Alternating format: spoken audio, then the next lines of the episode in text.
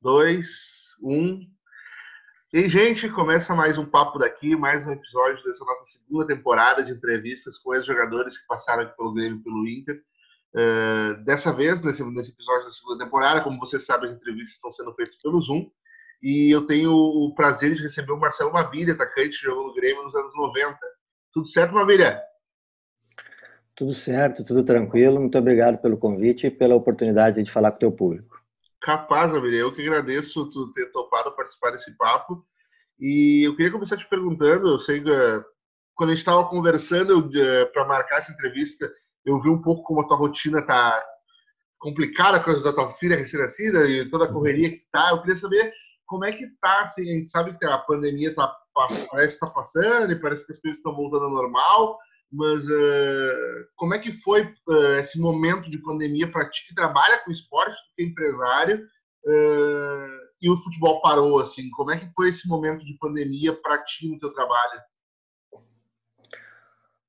Bom, em primeiro lugar, a questão da, da saúde, ela foi muito preocupante, como foi para todas as pessoas. Eu, além da filha pequena do meu, do meu segundo casamento, a Antonella, que nasceu dia 11 de, de janeiro, e agora o próximo domingo faz, faz nove meses.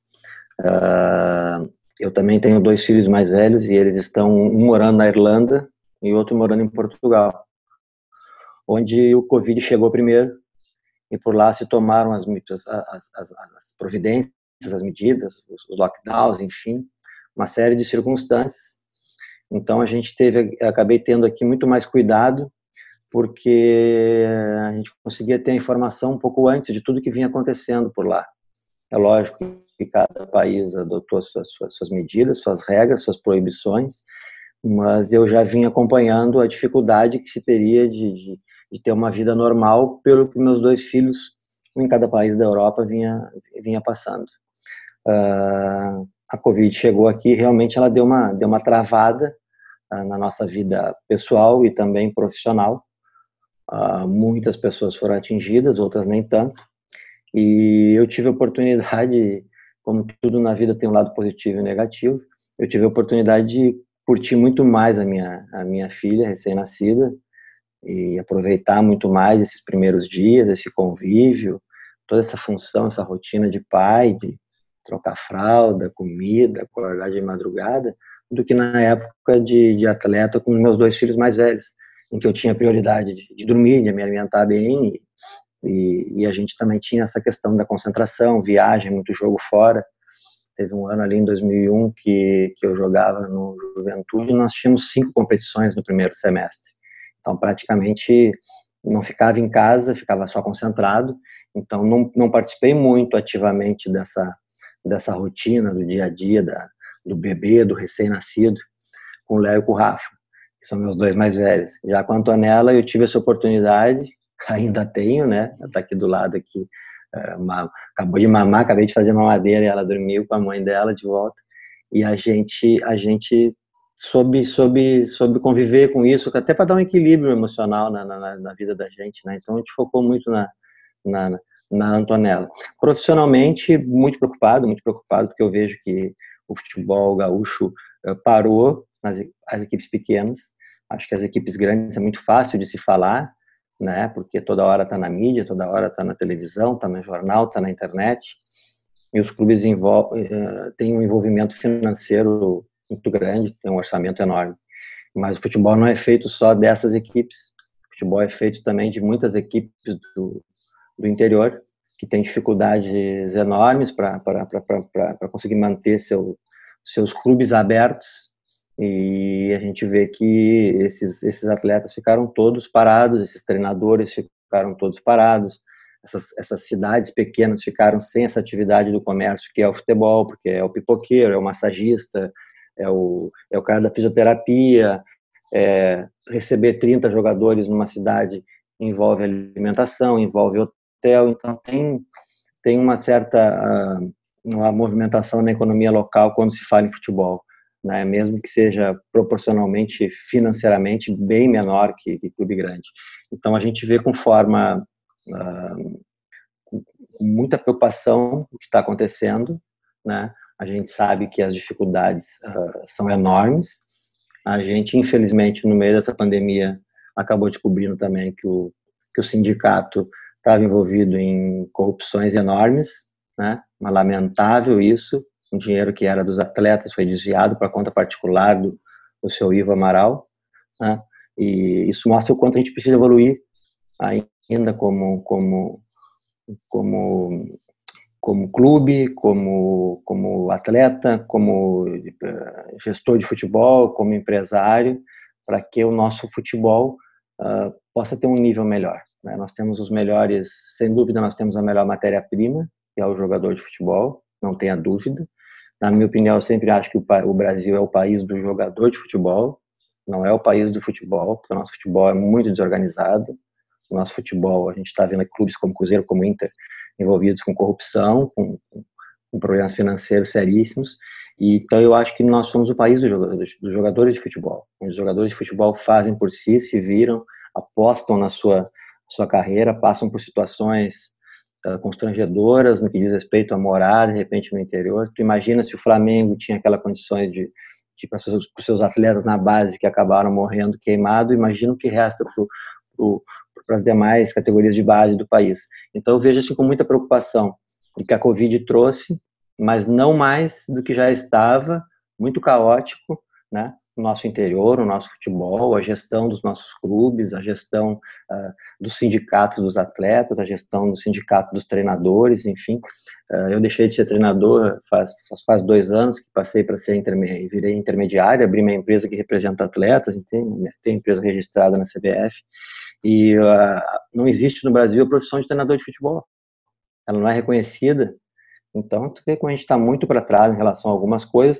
A gente viu uma melhora uma melhora significativa na CBF, com, com os cursos, com, com, bastante conhecimento, troca de conhecimento, as licenças Pro, A, B para os treinadores, licença de base, enfim, mas é muito pouco dentro de um cenário aí de 220 milhões de pessoas que amam futebol, que são apaixonadas pelos seus clubes, mas que os clubes estão muito mal geridos na sua maioria, né, por, por interesses particulares, uh, econômicos e, e principalmente políticos. Família, tu começou no Grêmio nos anos 90, ali, no, no início dos anos 90, com, dentro de uma, gera, de uma geração que tinha o Derlei, tinha o Roger, tinha uma outra galera ali que fez história no Grêmio. Tu acabou saindo um pouco antes, mas uh, da Libertadores, que eu digo ali dos títulos da Copa do Brasil uh, e do Brasileiro. Como é que foi aquele início ali no Grêmio, uh, naqueles anos 90, que viriam a se tornar depois, um, talvez um, ao lado dos anos 80 ali, as duas décadas de ouro do Grêmio ali, onde o Grêmio Libertadores e tudo mais? Olha, eu como gremista e formado no clube, uh, queria ter, ter ficado e ter vivido esse momento como Jamir, Carlos Miguel, Derlei, que tive muito mais contato do que propriamente o Roger, né? Eu sou nascido em 72, o Roger já, já é 76, e eu sempre joguei na categoria de cima, né? Porque na categoria de cima o meia na época era o Assis, irmão do Ronaldinho, e o Assis também sempre jogou muito nas categorias de cima. Então sempre tinha uma, uma vaga na categoria 7-1, que era do Assis. Tu vê assim, naquela época era uma fábrica, né? Como, como é hoje, mas o, o, o nascido em 70 era o Rodrigo Caetano, executivo de futebol do Inter. O nascido em 71 era o, era o Assis, o nascido em 72 era o, era o Mabili. Então, esses eram os meios assim que se tinha. E eu tive a oportunidade de, de, de, de subir muito cedo.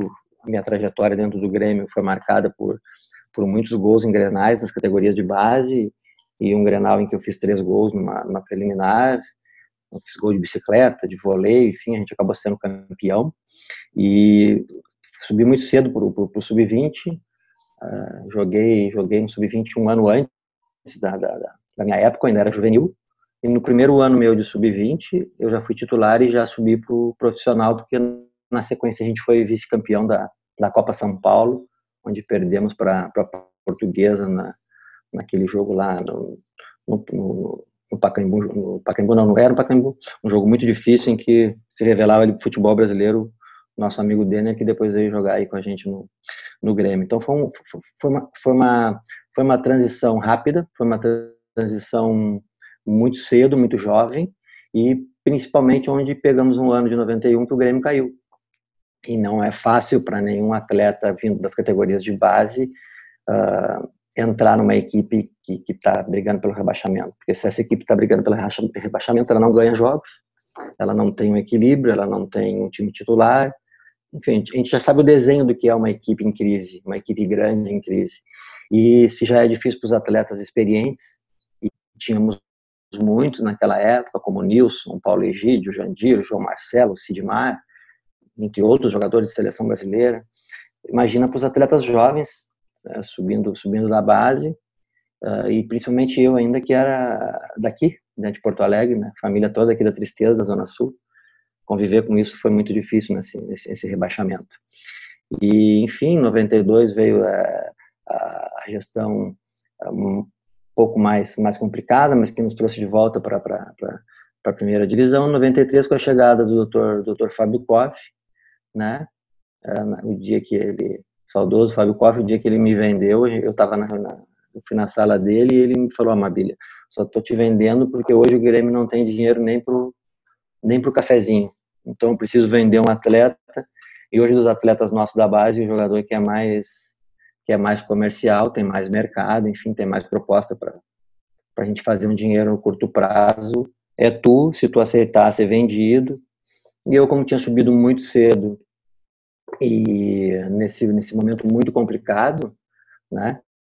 Eu vivi em 91, 92 momentos em que eu em que eu era o jogador mais importante do clube, daqui a pouco ficava jogado de lado, era mais importante, ficava de lado, tinha uma oscilação muito grande.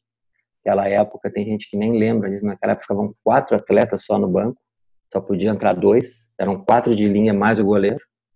Então não é que nem hoje que tem 12 atletas no banco, que o treinador tem que tu participa muito mais do grupo. Né? Naquela época convocava 16 jogadores, o restante não tinha condição nenhuma de, ser aproveitado. Então se brigava muito mais pelo, pelo, pelo espaço, se brigava muito mais por, por, uma convocação do que hoje. Hoje tu sabe que se tu estiver no grupo, tu vai ser convocado, tu vai viajar. Naquela época, não. Ah, tem jogo na Bahia, tem jogo contra o Flamengo no Maracanã. Tu ficava louco para ir para jogar no Flamengo. E só viajava cinco pra, no banco de reserva. Não tinha nem condição de levar um a mais se alguém ficasse gripado.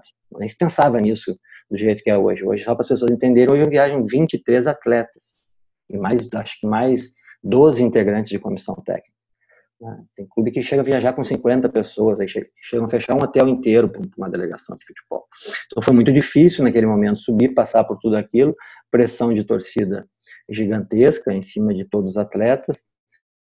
É lógico que para quem é mais jovem a pressão é maior, e para quem é de Porto Alegre ainda, crescido, criado no clube, tem toda a sua família convivendo com todo mundo aqui, né? ninguém gosta de, de, de, ver o filho passar pelo que passou. Então, a opção de, de ser vendido, eu já tinha sido emprestado para o Corinthians, tinha retornado, e eu fui vendido para o Mojimirim. Então, uh, foi uma opção dentro de um cenário que apareceu para mim de, de, muita dificuldade, de achar que o Grêmio dificilmente sairia, naquela, sairia daquela situação no curto prazo, como saiu. Em 94 ganhou a Copa do Brasil, 95 a Libertadores, 96 o Brasileiro. Mas eu não me arrependo da escolha porque me trouxe eh, bastante experiência, mas bastante maturidade para que na sequência eu conseguisse uh, atingir aqueles meus objetivos e, e, e, atingir em 96, que foi fazer um campeonato brasileiro muito bom. E o próprio Filipão, que havia me ah, permitido a minha venda em 93, foi, foi o treinador que me levou para o Japão.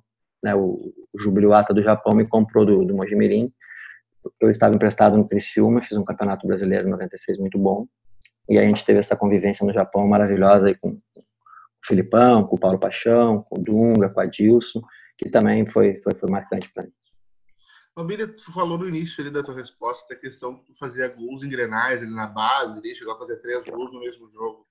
Eu queria saber, o, o Grenal, ele já é um jogo diferente até desde as categorias de base, desde, tipo, desde o início vocês já quando estão na base do Grêmio, já aprendem com o Grenal um jogo diferente? Ah, sem dúvida, né? O Grenal ele tinha muito mais, mais peso do que tem hoje. Vamos pegar um exemplo claro, né? Dificilmente, alguns anos atrás, um treinador ficar tanto tempo sem, um Grenal, sem, sem ganhar um Grenal que nem o Cudê permaneceria uh, à frente do comando da equipe, como ele está à frente do comando técnico do Internacional e a gente sabe o porquê que ele está, né? porque ele tem um contrato em que a multa que ele exigiu para que ele seja mandado embora é uma multa gigantesca. Toda vez que o clube tem que pensar em mandar ele embora, o clube sabe que existe uma uma multa gigantesca, o clube nem traz para a pauta isso em uma, em uma reunião. Então, esses contratos bem feitos, às vezes, fazem com que os treinadores fiquem e consigam passar por determinados momentos de crise também acabam e acabam tendo sucesso, que é o que eu não vejo no, no internacional. Depois pode até me perguntar por quê. Então, assim, nas categorias de base sempre refletiu muito. A gente sabia que, que, que não podia perder Grenal, não podia perder Grenal, era simples. Esse era o recado bem claro. Era uma outra época de categoria de base. A gente jogava a categoria de base, ganhava de 11, de 12, de 13, de 15 a 0 dos adversários. Não existia esse, esse, esse, nível de informação que se tem hoje da parte técnica, tática, física, treinamento. Não existia isso para o interior, isso só tinha dentro do, do, do clube grande, principalmente nas capitais. Hoje não, hoje essa informação está compartilhada através da internet, então se tu for ver hoje um campeonato sub-20, é lógico que eu treinei ali o Grêmio, a gente foi campeão e a maioria dos jogos tu ganha, mas não ganha com tanta facilidade como era na minha época. Na minha época eu chegava a fazer 5, 6 gols em uma partida, de tanto, de tanto que a gente goleava. E a gente sabia que o jogo, o jogo decisivo era só o Grenal. Era só o Grenal. E o Grenal derrubava treinador, derrubava comissão técnica, derrubava diretor da categoria, de, pegava roupeiro, massagista, pegava todo mundo mandava todo mundo embora se não chegasse ali no final do ano, tinha que ser campeão. Né? E eu, felizmente, tive a oportunidade de ser bicampeão juvenil, tricampeão juvenil, tetracampeão juvenil, campeão gaúcho de júnior, bicampeão gaúcho de júnior. Ou seja, onde tu conseguiu dar sequência na equipe, né? A própria, a própria equipe que andava na nossa frente, a 7-1, que era considerada uma das principais categorias do Grêmio, a 7-1 tinha muitos jogadores interessantes, a 7-1 também ganhou tudo, então a gente, como a gente subia da 7-2 para 7-1, no meu caso, gente vivia em, em, em equipe que ganhava bastante. Então houve poucas, poucos momentos de derrota, perdemos assim grenais, perdemos títulos, não ganhamos todos, mas toda vez que, que, que tinha um resultado negativo em Grenal, tinha até medo de chegar no vestiário, cara. Essa é a grande verdade, porque a dura que a gente tinha tomado do, dirigente é impressionante. Só que era uma outra época, né? A época que a gente tinha que pedir para mãe, mãe, vai lá no Grêmio, lá faz uma reunião, pede para os caras me dar o almoço. Porque daí eu saía da escola, eu estudava na CM no centro, ia direto pro Grêmio, almoçava no, no refeitório, bandejão, e ficava pro treino da tarde. Senão eu tinha que vir até a minha casa na tristeza, almoçar, e então para te conseguir um prato de comida, tinha que marcar uma reunião com o diretor. Diferente de hoje, né? Hoje o clube quer te dar tudo, o clube quer te dar todas as refeições para que tu consiga realmente se tornar um atleta de alto rendimento. Então, o Grenal ele sempre foi pesado, ele continua sendo pesado, só que existem determinados momentos que, que, que ele causa uma destruição muito grande dentro do elenco. Eu sempre eu vivi muito isso nas pequenininhas, na base um pouquinho mais pesada, no sub-20. Vivi isso na minha carreira quando comecei, e depois no Grenal de 5 a 2 também, que, que, eu, que, eu, que eu estava no Inter em 97. A gente sabe que o, o que aquilo ocasionou dentro do Grêmio, né? E o, e o que deu de moral para o Inter em 97 fazer uma campanha que, que, quase brigou pelo, pelo brigou diretamente pelo, pelo, pelo título brasileiro. É, naquele período ali, é, com um cara jovem ali, naquela geração com o Schilder Leite, o Carlos Miguel, tipo, esses jogadores subindo, é, tem algum, eu sei que o momento talvez não era o melhor para toda a crise que foi, mas tem alguma história inusitada, alguma história de bastidor daquela época ali que tu possa contar, que já tenha caducado, que não vai prejudicar ninguém? Cara, história é o que a gente mais tem no futebol, né? Porque imagina a molecada aí de 16, 17 anos, de repente começa a ser convocado para jogar no profissional e as condições que o, que o profissional oferece naquela época era muito diferente do que oferece hoje com o sub-20. Hoje o sub-20 é, recebe tudo que recebe um profissional. Né? O juvenil recebe tudo. Naquela época, não. Naquela época era um sonho tu ir para os hotéis, tu, tu, viajar de avião. Aquilo era um paraíso, né, Tu ia para o Nordeste jogar um jogo, ficava dois, três dias no Nordeste. Então a gente tem, tem muita história. Tem história engraçada, tem história, tem história triste, tem coisa de, de de, de, de, moleque, tem coisa de juvenil, tem pegadinha, que era muito comum, né? Era muito comum a gente que estava subindo, os caras do profissional mais velho uh, ligar pro teu quarto e fazer de conta que era um repórter e te entrevistar e tu tá dando entrevista no telefone para um repórter e os, tem 10 jogadores no quarto ouvindo, dando risada de ti. Então, assim, tem muita coisa, né? Muito legal, um ambiente muito. Hoje é mais difícil. Hoje o cara senta num quarto aí, fica no WhatsApp, fica no videogame, mas na nossa época não tinha isso. Não tinha telefone celular, né? mal e mal ligava a cobrar para casa, então tu tinha que viver o hotel. Então a gente levava binóculo dentro da mala para chegar no hotel e, e, procurar mulher pelada nos, nos, outros, nos outros apartamentos com, binóculo o cara fazia um monte de coisa para passar o tempo, né? Porque tu ficava dentro do, do, hotel, não tinha TV a cabo, então a famosa cacheta, né? O joguinho de carta, ele ele era bom para nós, mas os, a preparação física não queria que tu ficasse, porque se deixasse a gente ficava 5, 6 horas sentado numa mesa, né? E, essa, e esse movimento de ficar sentado ele não, é, não, é bom para a tua musculatura, para circulação sanguínea, enfim. Mas era a única coisa que se tinha para fazer naquela época, jogar carta porque a televisão não tinha, a televisão eram dois canais, três, celular não existia. O que que ia fazer dentro do hotel? Caminhar pelo, pelo, pelo, pela escada de incêndio, procurar alguma coisa, que é o que a gente fazia, procurar mulher pelada. Eh, cara, tu ficava muito... Tu tinha que falar de futebol. Tu conversava sobre futebol, tu vivia a competição, tu, tu falava sobre o adversário, ah, vamos jogar contra os caras amanhã, alguém conseguiu notícia, como é que conseguiu notícia do adversário?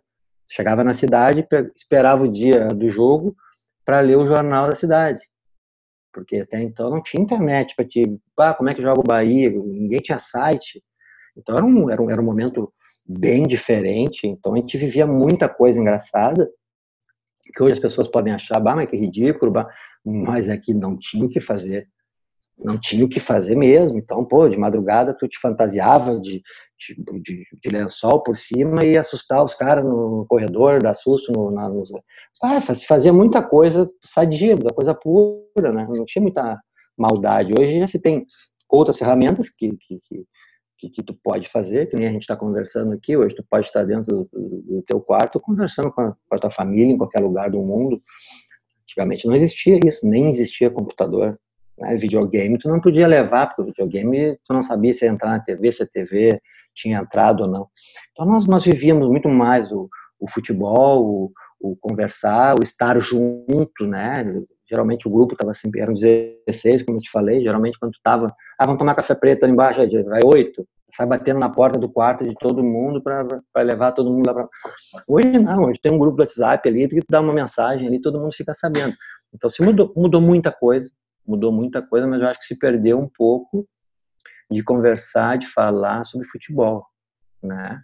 É, pô, vamos fazer a barreira andar, vamos, vamos dar uma, dar uma, cavar uma falta porque nós temos um batedor de falta bom. Pô, cuidado hoje quando esses dias eu estava vendo a Libertadores conversando, o zagueiro do Grêmio subiu, subiu numa bola e, e não se protegeu com o cotovelo.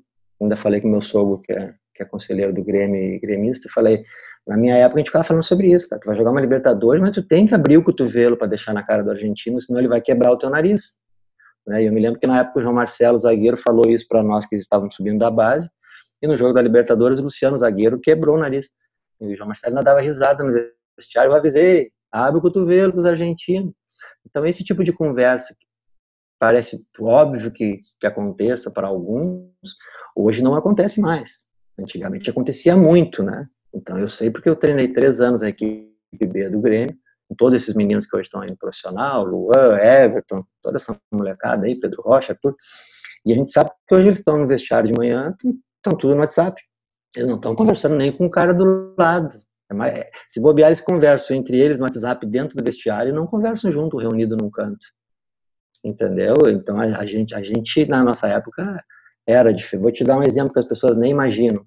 Por exemplo, a minha equipe, a minha geração nascida em 72, ela se reúne até hoje, porque ela é toda da região aqui do Rio Grande do Sul, a maioria da Grande Porto Alegre. Então nós temos um grupo no WhatsApp que a gente está sempre junto aí, jogando pelada sempre que possível, jogando futebol, jogando futebol de salão, se ajudando, né? Tem, tem companheiros às vezes que passam por, por problema financeiro, a gente se ajuda, tem, tem, tem, tem companheiros que às vezes, às vezes estão uh, precisando de alguma coisa, colocam ali no grupo, a gente tenta ajudar, seja um emprego, seja alguma. Né? Hoje, se pegar o juvenil do Grêmio, que nem era da minha época que a gente estava. Não, não vai existir isso com eles daqui a 10 anos. Porque um é do Rio. Não tem essa relação. Nós temos essa relação até hoje.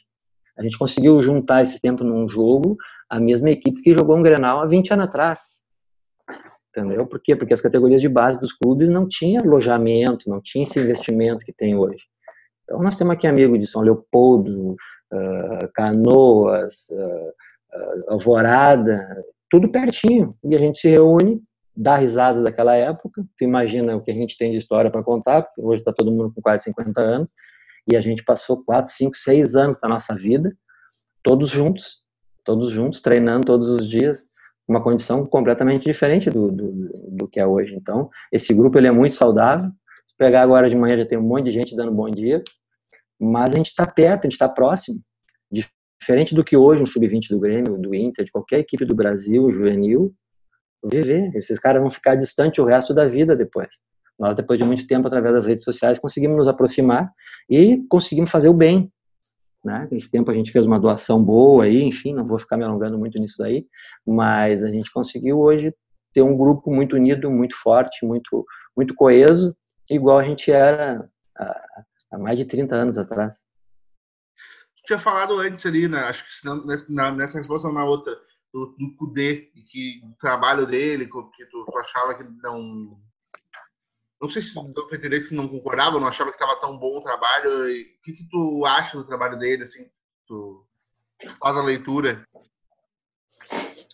Olha, uh, uh, eu não gosto do trabalho do Kudê. Uh, Acho que.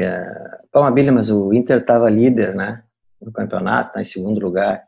O Inter também foi líder com o Argel no ano que caiu, né? E jogava um futebol pobre, pobre, pobre, jogava futebol muito pobre, futebol muito competitivo e, e de pouca qualidade.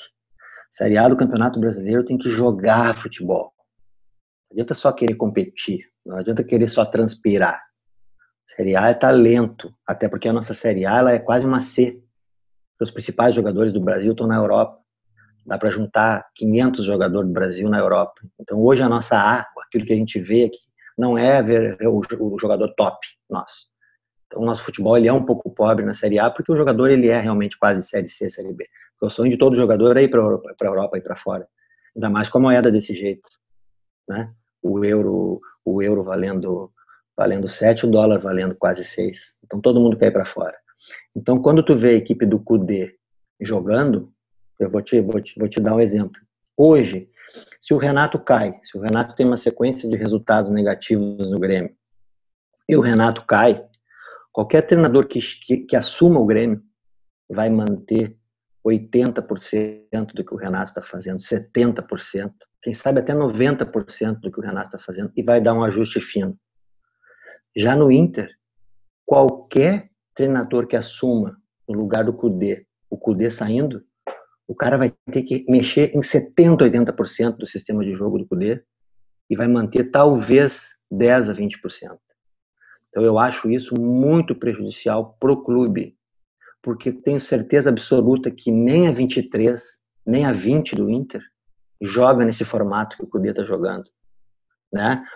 De, de, fazer uma saída de bola o tempo inteiro com três zagueiros, ele abre o agora o Moledo abre o, o Vitor Cuesta para a esquerda, puxa o Musto aqui quase na função de de, de, de líbero, que hoje quem que, que hoje quem executa isso é o goleiro.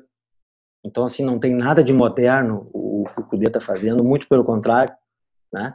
O Cudê está fazendo uma coisa que ninguém mais faz. Hoje em dia todo o Sampaoli, né? O Sampaoli brigou pelo, pelo Everson agora no Atlético Mineiro, por quê? Porque é um dos melhores goleiros que trabalha com os pés no Brasil, justamente para te não perder um homem. Né? Então, quando o Inter traz o Musto para cá, aquilo ali quem tem que fazer é o goleiro. Então, o Musto tem que jogar no meio de campo, que por sinal não está indo bem, está muito mal, e é apadrinhado pelo treinador. E quando chegar um treinador brasileiro, que na minha opinião o Cudê não dura o Campeonato Brasileiro inteiro, quando chegar um treinador brasileiro que vai assumir, eu acho que ele deve desmontar esse sistema voltar para uma linha de quatro, voltar para dois volantes, pode até ser aquele 4-1-4-1 do Odair que muita gente questionava, mas que foi um sistema para aquele momento do Inter seguro. Hoje essa oscilação do Inter, esse monte de cartão vermelho, hoje tu não entende o sistema de jogo do Inter. Só quem entende eu acho que é o que é o Musto, porque nem os atletas entendem. Porque quem é o jogador do Inter hoje que está bem? Quando tu tem um sistema de jogo que está dando certo, os jogadores estão se destacando também. Hoje tem o Galhardo, que é o goleador do Campeonato Brasileiro, muito mais pela qualidade dele individual que propriamente pela parte coletiva. Até porque desses gols todos que ele fez, eu acho que ele fez quatro ou cinco de pênalti, que ele não os teria feito se o D'Alessandro tivesse titular absoluto, com a braçadeira de capitão, como sempre foi. Então eu vejo que o Inter, na minha opinião, não tem futuro no Campeonato Brasileiro. Eu acho que na reta final o Inter não briga nem por, por Libertadores, porque eu vejo que o Cudê não vai conseguir sustentar esse sistema de jogo que ele quer. E, e para mim é prejudicial para o clube, porque qualquer moleque da base que venha subir nesse momento não vai ter o entendimento do que ele está pedindo, porque é muito difícil, é uma mudança muito radical de conceito de jogo, de ideia. Né? Os laterais aqui, o tempo inteiro, quando estão com a bola, são ala, não são laterais. Eu não gosto, é uma opinião minha, né? é uma crítica à pessoa, é uma crítica ao modelo de jogo. Estamos falando do, sistema de jogo, estamos falando do projeto do clube, porque eu tenho certeza que na 23 e na 20 nenhum treinador do Inter está jogando assim. Então, se nenhum treinador do Inter está jogando assim, não está preparando o jogador para a equipe principal. Então, eu vejo isso como um atraso a nível de clube. Essa é a minha opinião.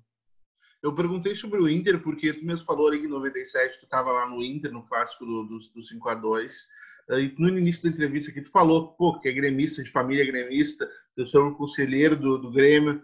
Uh, como é que foi para ti quando chega a proposta do Inter? Para ti, um gremista criado no Grêmio, gremista de coração também, uh, recebeu uma proposta do maior rival e como é que foi o processo para tu aceitar essa proposta? Cara, naquele momento, naquele momento eu estava no Japão, minha ex-mulher estava estava grávida do, do, meu primeiro filho, Leonardo. A gente tinha, eu tinha quatro anos de contrato com o Jubiluato no Japão, mas eu era o quarto estrangeiro. Né? A prioridade dos estrangeiros eram o Dunga, Adilson Batista, Totó Esquilati, o goleador da Copa do Mundo de 90, o italiano, e o Mabilha era o quarto estrangeiro, só, só podiam jogar três. Então, na maioria das vezes, eu, eu, eu, eu, não era convocado para a equipe principal e jogava o que se chama lá o Satellite, que é o Sub-23. Um, quando o Filipão veio para o retornou para o Palmeiras, que o Filipão era o treinador, logo em seguida assumiu um treinador japonês, que pensou a maneira de jogar, o sistema de jogo, completamente diferente do que o Filipão pensava. Eu era um meia, eu era um meia atacante, chegava de trás, o antigo 8,5, né, para quem não lembra, esse, esse, meia que joga por trás do centroavante, que se tinha muito na minha época, hoje é mais difícil de, de se achar esse jogador. Um, e, e, então o Filipão já conhecia minhas características, já tinha sido meu treinador no Grêmio, já tinha me visto jogar o Campeonato Brasileiro pelo Criciúma, e sempre que ele me botava em campo, era quando o Totó Esquilate não estava, que era o italiano na maioria das vezes, então eu jogava nessa função. Quando o japonês chegou lá, o japonês me botou de centroavante, porque ele viu que eu tinha sido goleador aqui no Campeonato Brasileiro. Só que eu sempre fui um, bom meio atacante chegando de trás. Nunca um centroavante fixo parado lá na frente. E ele queria que eu fizesse movimentos na diagonal para receber a bola em velocidade, e a minha característica nunca foi velocidade. Minha característica sempre foi o passe. Minha qualidade, dita por todos os meus treinadores, sempre foi a qualidade de passe, visão de jogo, jogar para frente. Então já não, a coisa já não começou a ficar boa com a troca, com a saída do Filipão e com a entrada de um novo, do novo treinador. Uh, ele pediu a contratação de um atacante com essa característica, porque ele viu que eu não rendia nessa função de velocidade, porque eu realmente não tinha velocidade, e ele não me botava na minha função. E o dólar também na época estava um por um. Então, aliado a tudo isso, a proposta do Inter, uh, a minha, a minha, minhas, minhas mulheres também estavam no mês de gravidez. Uh, ter o nenê lá ia ser bem complicado, muito complicado por causa da, da língua, do idioma, apesar do intérprete, a gente já tinha relatos aí de, de ser bem diferente do que ter o nenê aqui. E aliado a isso do treinador, do dólar, eu acabei optando por, por vir pelo Inter. Não teve problema nenhum. Eu tenho muita gente da minha família também que é colorada, né? Minha mãe é colorada, meu pai é gremista, era gremista bem, minha mãe é colorada, tem várias tias coloradas, mas o berço da família toda é tricolor. Mas tem gente que é colorada, né? E, e muitos colorados torceram por mim quando eu estava no Grêmio, e muitos gremistas torceram por mim quando eu estava no Inter. Família é isso, né? Não tem esse negócio de dizer, ah, não vou torcer pro meu apelido é Queco, não vou torcer pro Queco, não, vou torcer porque é família, né? Então vamos dar. E então assim foi muito tranquilo nesse nesse sentido. Eu quando cheguei, uh, o Inter tinha acabado de ser campeão gaúcho com, com o gol do Fabiano no Grenal. O Arilson era muito meu meu amigo, enfim tinha, tinha, tinha vários atletas ali no Inter que já tinham jogado comigo e eram meus amigos mesmo, assim, forte.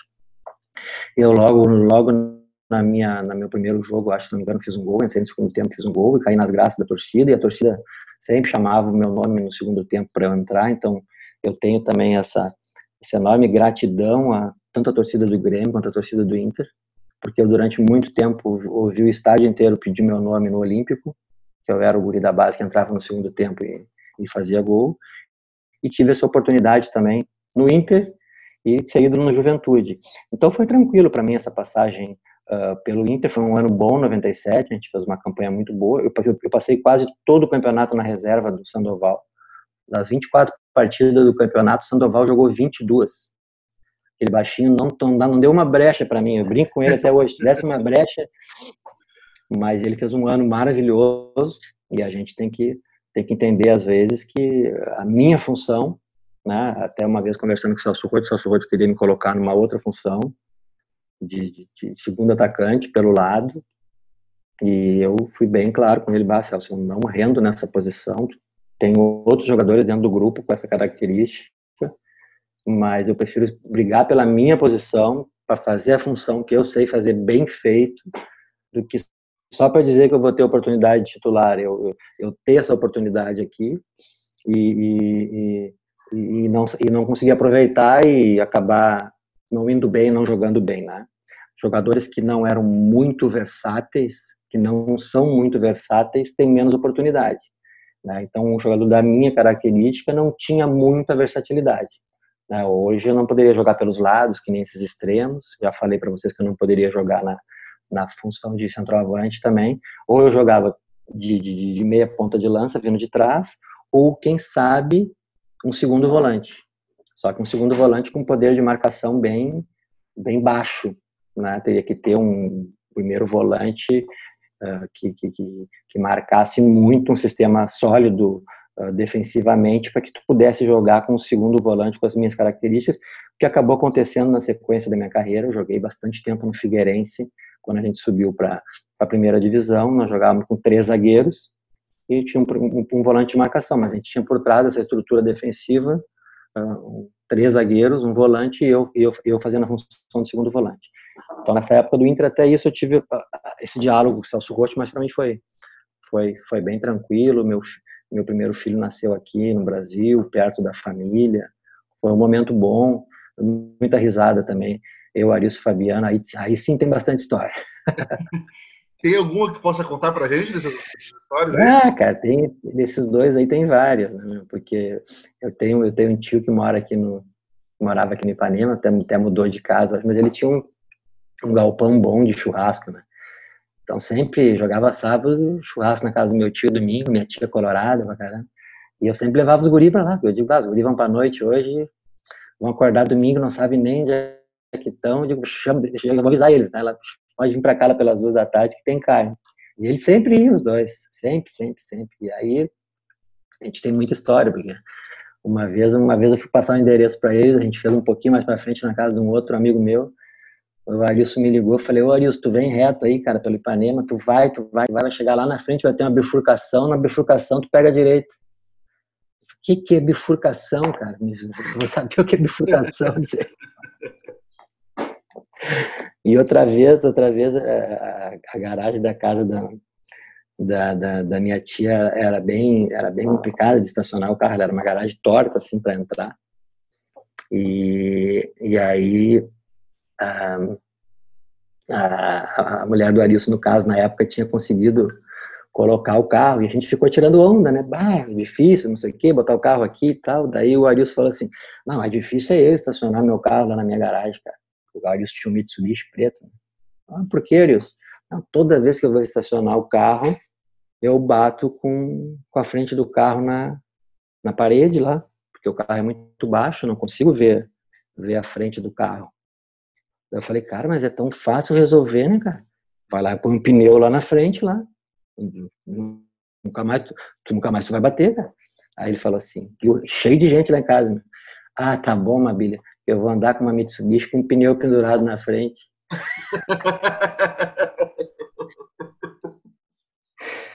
Cara, daí a gente dava muita risada. Eu, Fabiano, até hoje conta essa história, né? O Arilson disse que foi o Fabiano, o Fabiano disse que foi o Arilson. Mas foi na minha casa, um, um domingo de churrasco, assim, eu já tinha tomado muita cerveja. E aí a gente deu muita risada, porque, porra, bem coisa do Arilson mesmo, né? E o Arilson é meu amigo, né? Hoje ele mora em, hoje ele mora em Ibituba.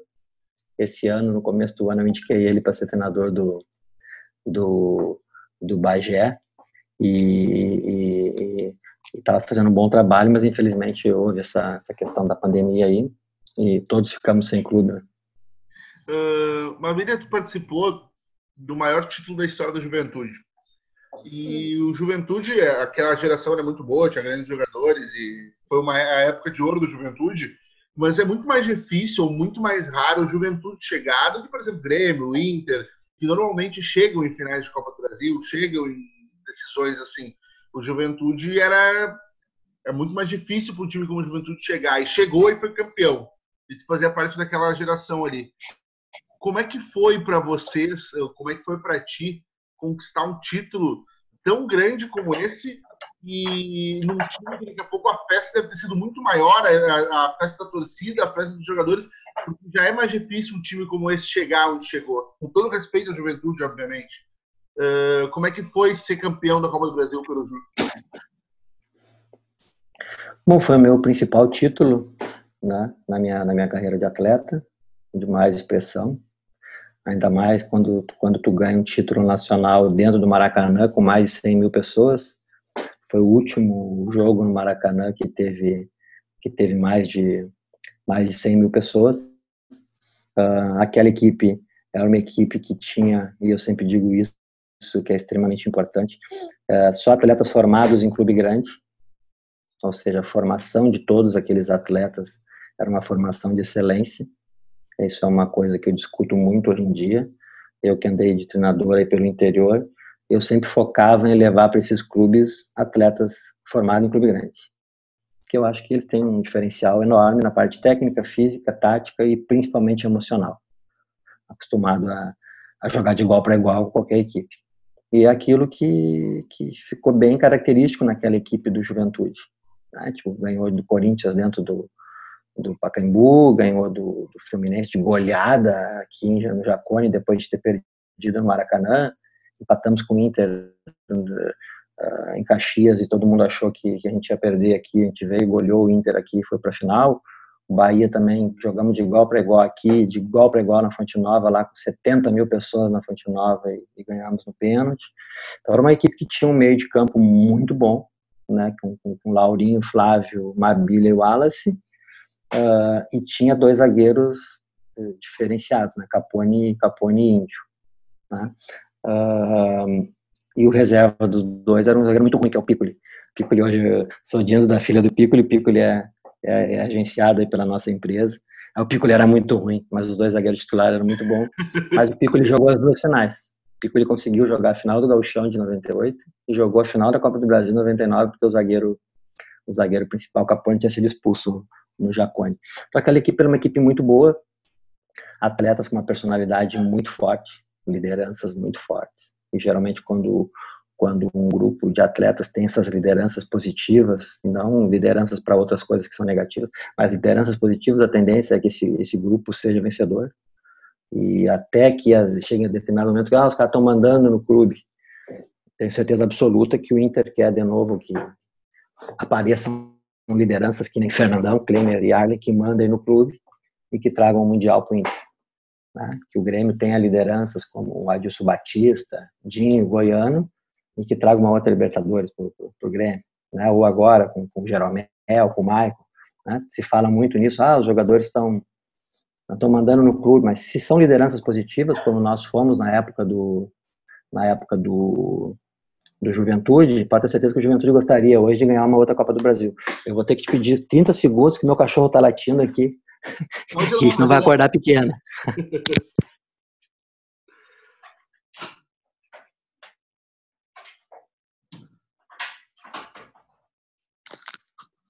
resolvido. Então, assim, uh, o Juventude uh, tinha um time experiente, um time de muita qualidade, um time com jogadores formados em clube grande, jogadores uh, uh, acostumados a esse tipo de ambiente e principalmente tinha uma gestão naquele momento, né, pela parceira, pela, pela Parmalat, que também ajudava nessas questões financeiras, mas também de gestão. A gente está cansado de ver clube com um monte de dinheiro não saber o que fazer. Né? Então, o Juventude não tinha esse monte de dinheiro que as pessoas pensam, tinha um pouquinho mais que os outros, mas tinha muita gestão. Muita gestão, muito diálogo entre departamento de futebol, comissão técnica e atletas. Uh, categoria de base sempre aproveitada, sempre muito aproveitada no Juventude. E a gente conseguiu passar ali anos eh, importantíssimos, né? Eu fui campeão gaúcho em 98, a Copa do Brasil em 99 e a Libertadores em 2000 eu fiz o primeiro gol da, do Juventude na história da Libertadores, que eu acho que vai ser muito difícil o Juventude jogar uma outra uma outra Libertadores novamente. Então, o que eu vejo naquela equipe, uma equipe de muita qualidade, a, a posição para mim que, que, que comanda uma, um meio de campo muito sólido, para mim o que é, é, o dito, dito ritmo de uma equipe é o meio de campo, a minha opinião. Eu tenho um treinador antigo que dizia que o, o meio de campo é o coração de uma equipe e eu acredito nisso. Né? Ele é o meio de campo, ele tem que saber abastecer o ataque, ele tem que proteger a defesa. Se o meio de campo não fizer isso, o teu time não vive um bom momento Hoje, por exemplo, atualmente o Grêmio, o Grêmio não tem um meio de campo que crie bastante. Né? Ele sustenta bem defensivamente, mas não tem, não tem criado do jeito que criava antes. Então, para mim, o termômetro daquele time do Juventude era o meio de campo, mas sem, sem tirar uh, o mérito de nenhuma outra dessas outras coisas que eu falei, como gestão, como a formação, a escolha dos atletas, a preparação física. Você vê, naquela época a gente mal ia para academia. Hoje em dia, tu não tem como ter um clube, ser uma estrutura, sem tu pensar um espaço para te fazer trabalho de força, trabalho funcional. São momentos que, que, que, vão passando e a gente vai entendendo determinadas coisas que aconteciam. Tu falou também da questão de tu ter treinou vários, agora tu falou de novo da questão de tu ter treinado vários times de interior, saber da realidade dos times de interior. A gente sabe que a dupla Grenal hoje não valoriza mais tanto os estaduais. Uh, muitas vezes acha até que é um problema no calendário, que deveria terminar mas tu viu outro, tu viu os dois lados. Como jogador, tu viu o lado dos times grandes e até no Grêmio na base, mas depois tu viu o interior. Eu queria saber assim, olhando desse cenário dos times do interior, qual a importância que tu vê dos estaduais hoje para eles e o que, que tu acha que teria que ser reinventado estadual? O que, que poderia ser feito? O que, que tu pensa a respeito disso? Olha, eu acho que o, o ano tem 12 meses e a gente precisa que os clubes de futebol estejam abertos 12 meses. Porque se os, se os clubes continuarem abrindo três meses e fechando por nove, o que, que vão ser desses profissionais todos? Treinadores e atletas. Né? Então, eu, eu fiz uma, uma anamnese, que é, um, que, é um, que é um questionário muito comum que se faz nas academias, nessas equipes que eu passei pelo interior. Então, se tu perguntar para esses jogadores que tu contrata hoje no interior, na segunda divisão, ou até primeira, quantas partidas tu jogou 90 minutos ano passado? Quantas pré-temporadas tu fez? Quantos meses tu ficou parado nos últimos dois, três anos? Esses atletas, eles treinam menos de 40% do, do período. E, sendo que às vezes não treinam de forma correta e às vezes fazem treinos com sobrecarga. Por que sobrecarga? Uh, hoje, para te deixar um atleta, vamos supor estamos fazendo uma avaliação num atleta. O atleta chegou lá, pegamos o fisiologista, vamos ver como é que ele está de força, resistência, VO2, percentual de gordura, massa muscular. Vamos fazer um, vamos fazer um, uma avaliação completa, né? Não do jogador de futebol, do atleta. Uh, tu vai ver que esse atleta precisa de mais de 45 dias para ficar em forma, forma, voando, alto rendimento, intensidade. Né? 45 dias significa uma folha de pagamento e meia. Nenhum clube do interior vai dar os 45 dias para um atleta trabalhar, porque não vai pagar uma folha e meia sem ele jogar uma partida. Então, o que, que a gente vê no interior? Né? Pré-temporadas de 15, 18, 25 dias e vai para o jogo. Então, esse atleta, quando vai para o jogo, ele vai muito mal preparado fisicamente. É óbvio que ele joga. Óbvio que ele faz gol, né? mas ele tem ali o número de velocidades de sprint que ele dá é muito inferior ao da Série A. A distância percorrida ela é muito inferior à Série A, Série B, Série C do brasileiro. Né? Uh, o percentual de gordura geralmente é alto, então tem mais tendência a ter lesão de, de entorse ligamentar. O tempo que ele demora para recuperar é muito maior, porque ele está mal condicionado, e na sequência ele já tem jogo. Então tu vai ver um jogo do interior, ele é pobre. Ah, por que, que ele é pobre? Porque esse atleta está mal preparado. Por que ele está mal preparado? Porque em 12 meses de trabalho, ele tem três no calendário. Então a primeira coisa que a gente precisa fazer, o calendário tem que ser de 12 meses. Mas os clubes não querem. Que ninguém quer assumir compromisso de pagar 12 folhas de pagamento. Caras querem fazer um estadual, que é um torneio. Hoje o campeonato estadual são um torneio. Os goleadores dos campeonatos estaduais hoje fazem 5, 6, 7 gols. É uma vergonha. Dizer o cara é goleador com 5, 6, 7 gols. Então o problema é muito maior do que a gente imagina. Muito maior do que a gente imagina. Então, assim, a primeira coisa que eu acho que tem que ser feita é calendário de 12 meses. Os clubes têm que se organizar para trabalhar 12 meses. As federações têm que criar mecanismo de conseguir ajudar esses clubes por 12 meses. Não adianta tu fazer um campeonato gaúcho e tu aumentar a cota de televisão se aquele clube vai trabalhar três meses. Aí tu daqui a outro ano, tu vai lá, aumenta a cota de televisão. Ele vai lá, trabalha três meses. Então, com todo respeito ao, ao Veranópolis, ao Novo Hamburgo, várias equipes aí que, que, que, que abrem mão de jogar no segundo semestre, elas recebem o mesmo dinheiro que o Juventude recebe e faz 12 meses. E tem todas as categorias de base. Cadê as categorias de base dos clubes pequenos? Por que, que não tem? Porque é caro. Porque tu, se tu, tu, tu vai investir num atleta, só pode fazer contrato com 16 anos de idade. Se tu faz o contrato com 16 anos de idade, esse contrato tem encargos, tem CLT. Ninguém quer fazer contrato CLT no interior. Então o jogador de 16 anos fica jogando como amador. Jogando como amador, tu não consegue vender ele. Por quê? Porque ele sai livre a hora que ele quiser.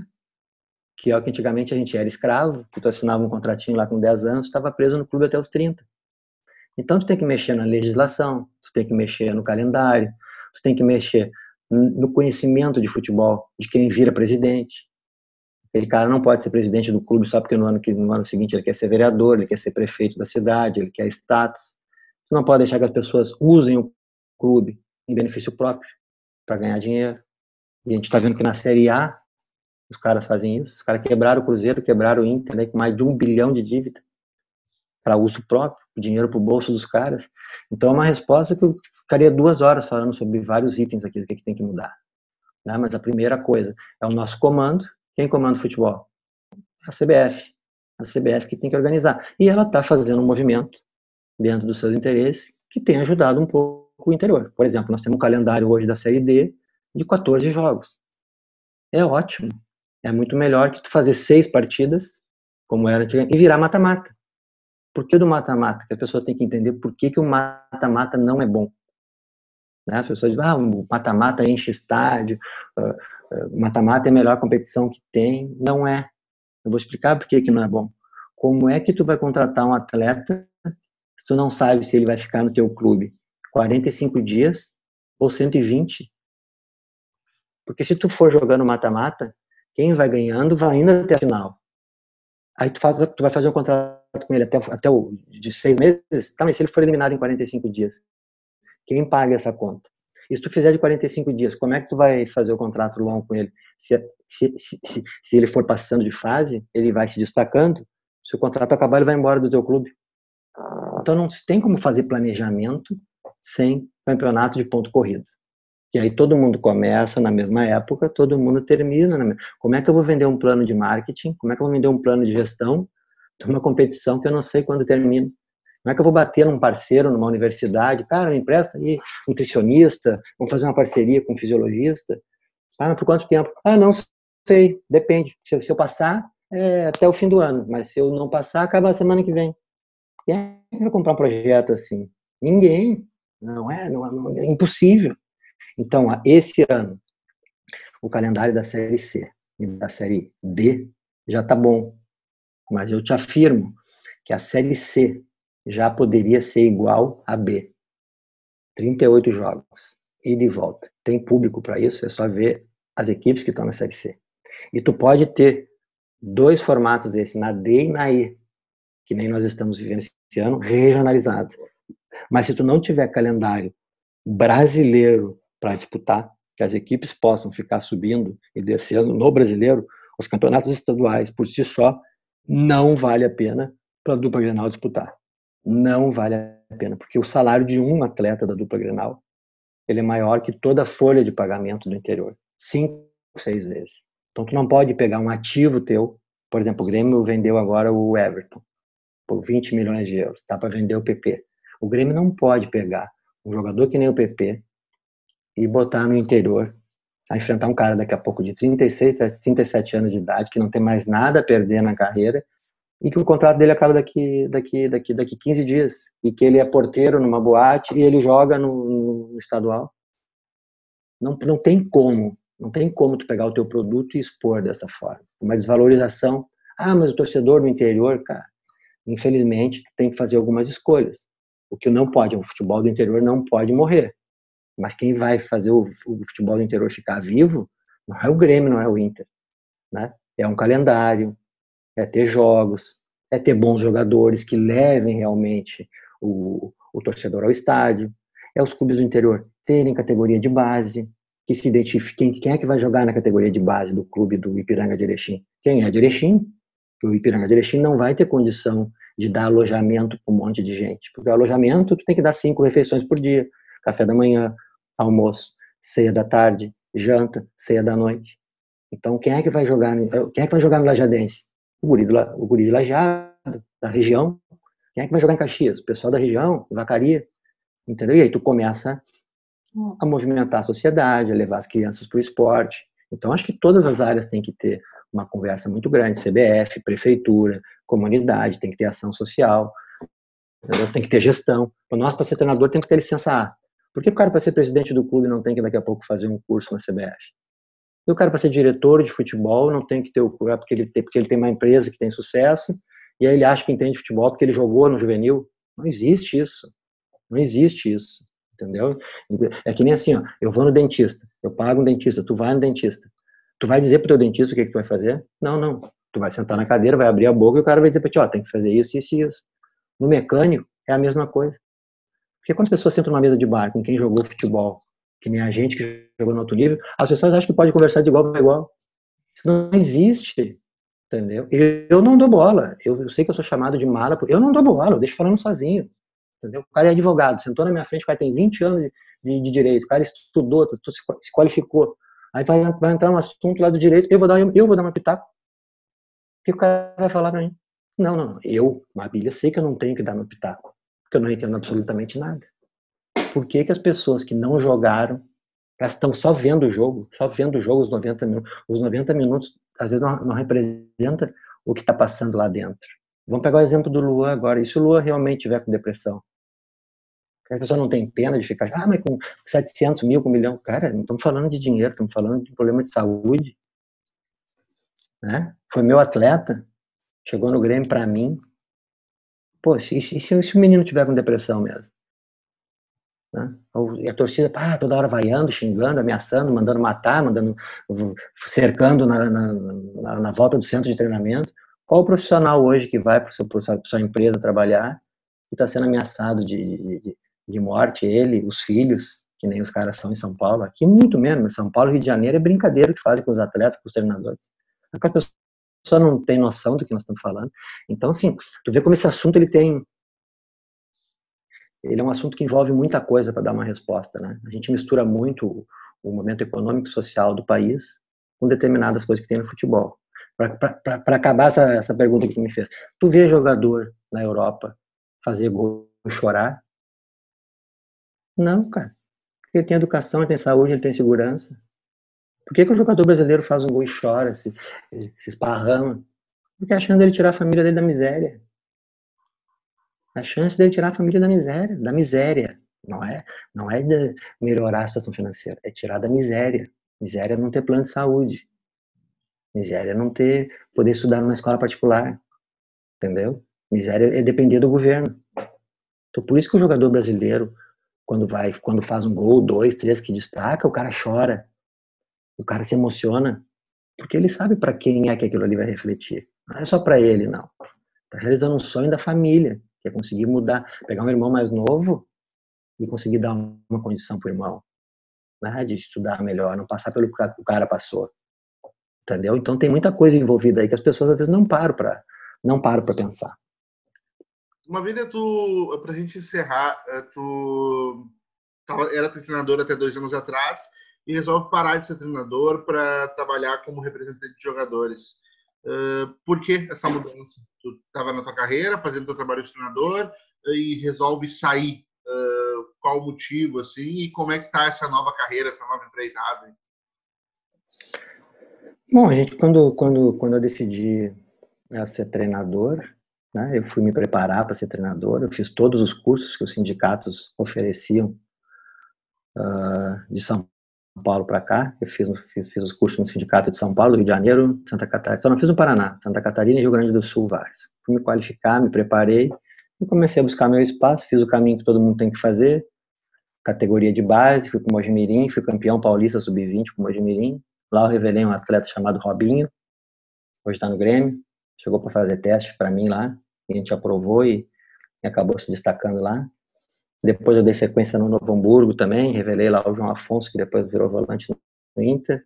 Até chegar no Grêmio, ficar três anos ali no Grêmio e ver um pouco mais de perto como é que funciona hoje a estrutura de formação e, e, e, essa questão dos direitos econômicos, contratos longos, enfim, que é o, que é o grande problema hoje no, nos clubes brasileiros.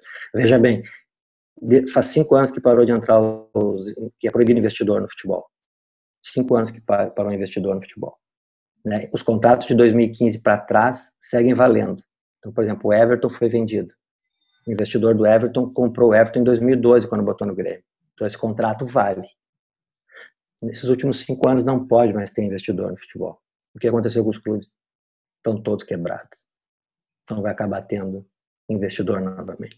E o investidor, invariavelmente, atrapalha nas escolhas técnicas, nas tomadas de decisões dentro de um clube. Né? Porque se tu pega, vende, tu pega 50 milhões de um, de um investidor e tu dá para ele 20% de 30 jogadores da base, chegar um jogo lá do Sub-20 e não tiver nenhum jogador dele, ele vai ligar pro presidente. O presidente vai ligar pro cara da base e vai chegar na gente que é treinador. E acho que o treinador não tem que pensar na questão financeira do clube. O treinador tem que pensar na questão técnica. Quem é bom, quem está bem, quem vai jogar. Então, isso foi uma das coisas que me fez deixar de, de, de ser treinador uh, não aceitar determinadas coisas, não concordar, e a dificuldade do interior, que é o que eu falei para ti agora. Aí eu, eu, eu, eu, subi duas equipes em Santa Catarina para a primeira divisão, o Tubarão em 2016 e o Metropolitano em 2018. Tenho vários convites ainda para ser treinador. Toda vez que começa a segunda divisão em Santa Catarina, os caras me ligam. Mas não tenho mais interesse em trabalhar para os clubes. Porque eu não estou trabalhando para mim, eu estou trabalhando para o clube. Porque o clube que eu vou, ele pede para que eu libere a transferência da Federação Gaúcha, que ele tem que pagar para um jogador, aí eu ligo para o Noveleto, o Noveleto me ajuda, me libera. O clube que eu vou pede que os, os empresários paguem as passagens de avião para o jogador ir para os clubes. Se bobear, pede que pague a volta também. Então os clubes acabam usando os profissionais de mais nome para ter acesso a determinadas coisas que eles não teriam, que eles não têm. Porque eles não são profissionais da área, eles são os caras ali que estão quebrando o galho, eles são amador. E muito amador na sua maioria das vezes. Então, assim, eu quero ser extremamente profissional. Eu sou extremamente profissional. Eu cresci dentro do Grêmio.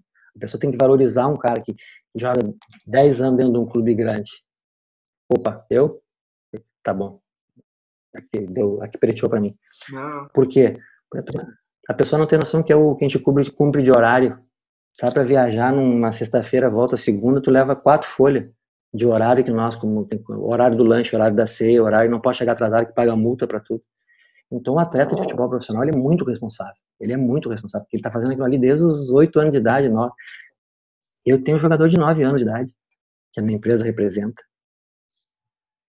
É fogo, entendeu? Então, assim, a, a minha escolha foi, olha, em vez de preparar os atletas, os caras vender, ganhar dinheiro, em vez de fazer esse monte de contato que eu faço para os clubes, eu vou usar toda essa rede de relacionamento que eu tenho para mim, para minha empresa. Tu entendeu? Então, se hoje eu tiver que pedir qualquer coisa para alguém, eu peço para minha empresa. Se eu tiver que pedir para o Grêmio me, me, pagar um jogador no Novo Hamburgo, como pagou cinco jogadores para mim o salário no Novo Hamburgo, para eu ser campeão em 2014, eu não fui da Copinha, eu não vou mais fazer esse pedido para ajudar o Novo Hamburgo. Ah, mas tu está indiretamente te ajudando. Não, estou ajudando o clube, porque se eu perder, o clube vai mandar embora.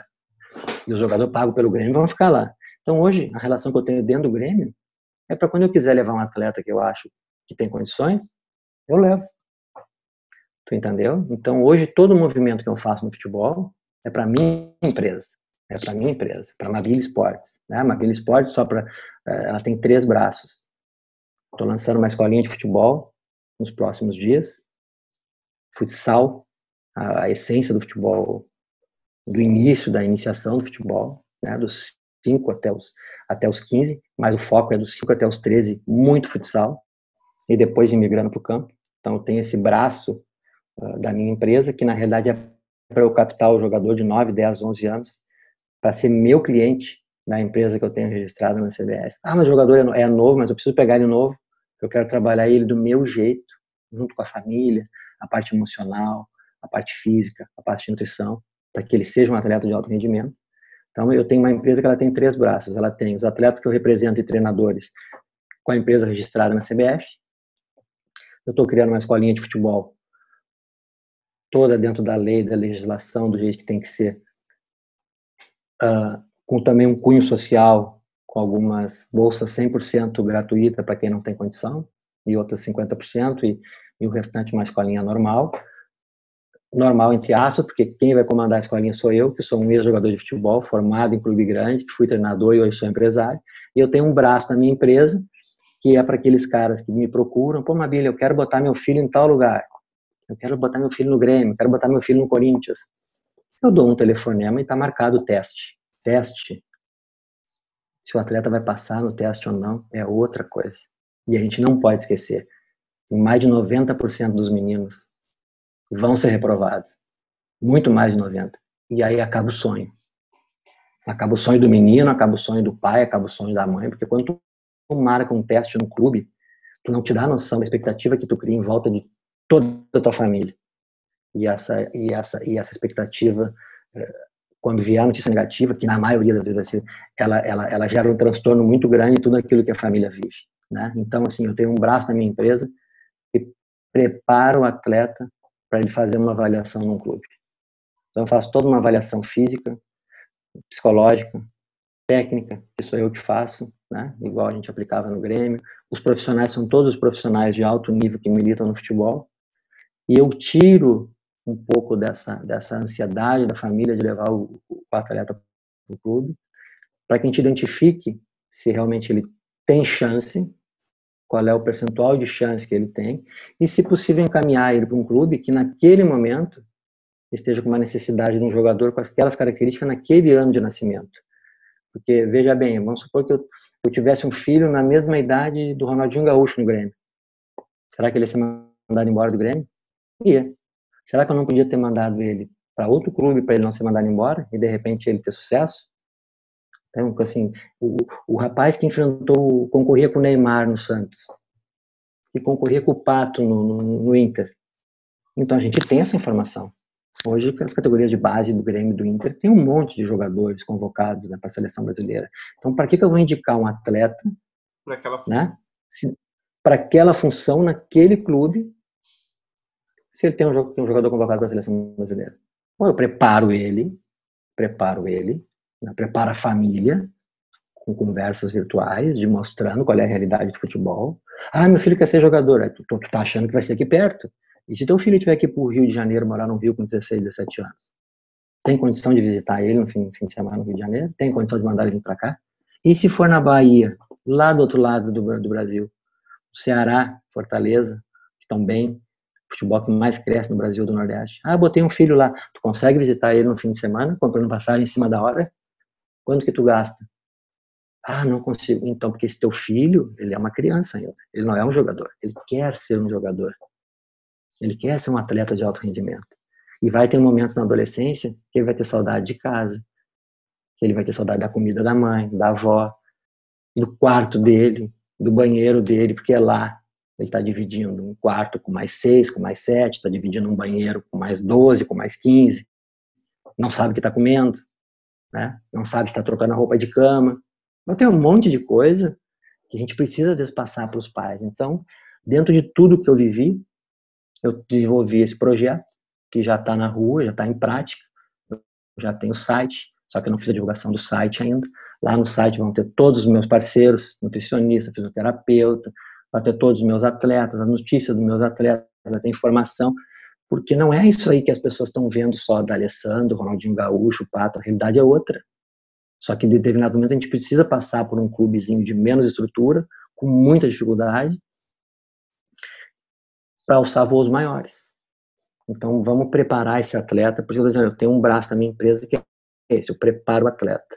Né? E, e aí existem dois perfis. Existe aquela pessoa que tem condição financeira de fazer isso, existe aquela que não tem a condição financeira de fazer isso, perfeito? É esse braço da minha empresa, ele atende as duas, as duas partes. Se eu vislumbrar que eles têm condição de virar atleta profissional representado por mim. Então, se chegar na minha escolinha um atleta, ah, é bom, é bom, é bom, daqui a pouco ele não tem condição financeira.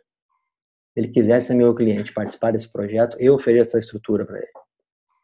Se ele for um atleta que o pai e a mãe querem investir, a gente oferece também a estrutura paga, entendeu? Ou seja, um pouco mais de qualidade no trabalho, um pouco mais de trabalho de lapidar, de fundamento, entender um pouco mais da, da, parte física, do emocional, se esse, se esse realmente quer ser jogador ou é o pai e a mãe que querem que seja. Ou é o pai que tentou ser e não conseguiu e está empurrando esse sonho para o filho. Então a gente tem tem muita coisa para conversar sobre futebol. Te agradeço aí pelo, pelo convite, pela oportunidade. Estamos aí. Rapaz, eu que eu te agradeço uh, por ter topado participar desse papo e eu espero que tenha sido tão legal para ti contar essas histórias quanto foi para mim aprender um pouco mais sobre futebol. Não, não, eu estou bastante feliz. Agora a gente, a gente fechou uma parceria, a minha, minha empresa fechou uma parceria muito boa uma, com, com o Rafael Sequim, que trabalhava na Rádio, na Rádio Gaúcha, que vai fazer a parte de comunicação, em que a gente vai, vai criar o nosso canal no YouTube, para que a gente possa passar isso que a gente viveu, que a gente vive, que a gente sabe, né? É, na realidade é um desafio, porque é, todo esse meu conhecimento, eu preciso transformar isso em monetização, que é o termo da moda. E a gente está criando ferramentas para que isso venha acontecer. Porque eu acho que a gente Tipo, esse tipo de informação não pode morrer comigo. Esse monte de informação que eu te dei que daqui a pouco tu não sabia, tu vai passar para o teu público, um monte de gente vai ficar, poxa, é verdade, nunca pensei nisso, né? Então, assim, como é que a gente pode, não só eu, uma bilha, levar essa informação hoje nós temos a internet. Então, no canal no YouTube, a ideia é que a gente possa entrevistar vários ex-atletas, que hoje são treinadores, que todos eles têm alguma coisa para contar nesse sentido mas a gente pensa todo mundo muito parecido, muito parecido. Só que é uma competitividade muito grande. Não, não podemos esquecer que tem só 20 clubes no Brasil na Série A e 20 clubes na Série B. Tem 40 treinadores bem empregados, entre aspas. O restante está todo mundo sem clube. São mais de 3 mil treinadores empregados no segundo semestre. Jogador eu não vou nem falar, então, porque o número é, o número é um absurdo. Então a gente está tentando e toda vez que a gente tem um espaço, tem esse contigo, e eu te agradeço, né? Desculpa pelo horário aí, mas é o horário que a coisa está mais calma aqui em casa, por causa da pequena.